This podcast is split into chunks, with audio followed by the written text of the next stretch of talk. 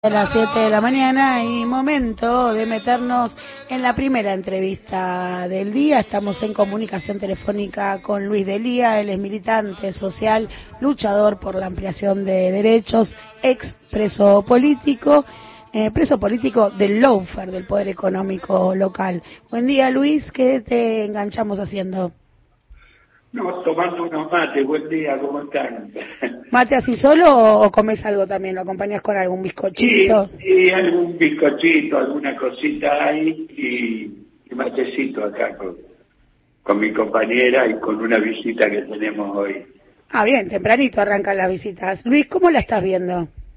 Y, a ver, tuvimos un cataclismo, me parece que lo procesamos bien, que nos hicimos una profunda autocrítica, que no nos paralizamos y que reaccionamos bien. Digo, el cambio de gabinete es bueno, hay mucha gente con, muchísimo oficio que este, conoce perfectamente este, las especificidades a la hora de gobernar.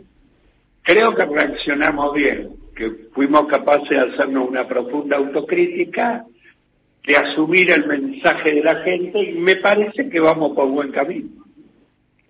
Y en esta lectura, Luis, ¿qué tal? Sebastián Premisi te saluda. ¿Cómo estás? Eh, también la pregunta de cómo la ves en términos de, digamos, la situación social, económica. Eh, ¿qué, qué, qué es lo que percibís vos que falta en la calle?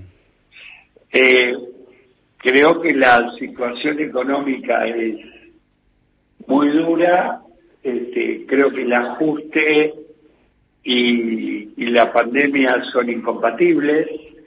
Tuvimos un año, un año y medio de una convivencia fea entre estas dos cosas que llegó a los lugares más inverosímiles. A ver, Tuvimos seis meses sin entregar mercadería a miles de comedores en todo el país, por ejemplo, ¿no? Bueno, creo que se está reaccionando bien, el cambio de ministro es bueno y, y me parece que se está trabajando mucho para mejorar la distribución de la renta y del ingreso nacional y por otro lado para atender a los 7 millones mil indigentes que son los que no saben que van a comer hoy al mediodía, ¿no? Este, me parece que se ha desplegado todo un esfuerzo, que hay miles de compañeros trabajando. Bueno, eh, no sé si llegamos al 14 de, de, octubre, de, octubre, de noviembre, perdón, si no, creo que hay que revertir esto de cara al 2023 y me parece que en el escenario nacional hay que compatibilizar algunas cosas. O sea, yo digo en la intimidad con mis compañeros, hay que hacer la gran Néstor Kirchner, tener la capacidad este, de poner a, a miles y miles en la calle, quizás como dice Eve, con el tema deuda externa en el centro de la escena, este, no aceptar las imposiciones del Fondo Monetario Internacional, ir a fondo con eso, y de esa manera empoderar a Alberto y a su equipo para que mejoren en los mejores términos posibles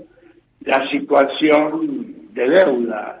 A ver, Néstor haciendo eso logró la quita más grande conseguida por país alguno de la deuda privada, ¿no? Este, 67 mil millones de dólares, una quita más grande eh, que aún la de la caída de la Unión Soviética, y terminó pagándole al fondo 9.835 millones de dólares y que el fondo cerrara su puerta acá.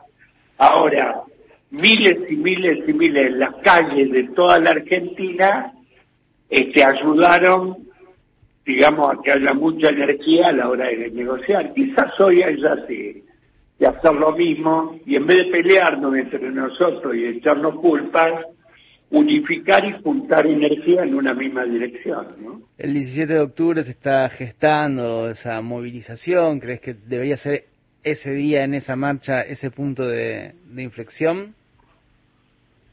Bueno, ese puede ser un punto.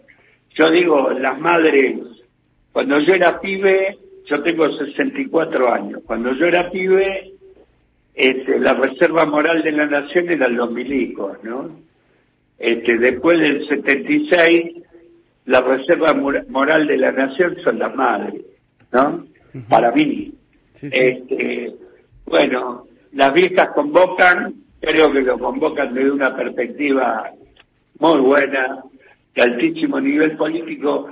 Hay que acompañar, tenemos que ganar la calle, recuperar la ética en la pelea contra el imperio y que Alberto y el equipo hagan lo mejor que puedan a la hora de negociar. ¿no? Me parece que ese es el secreto de todo esto.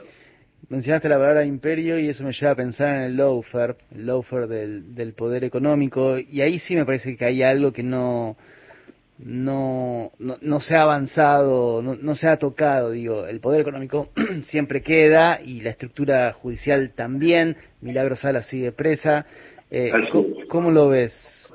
Bueno, hay que avanzar mucho más, también con la gente en la calle, esto no se resuelve en los tribunales. Desde el 17 de octubre del 45 que lo sacamos a Perón de la cárcel, el pueblo estas cosas las resuelve en la calle, en el 73 igual. Hay que resolver este problema en las calles.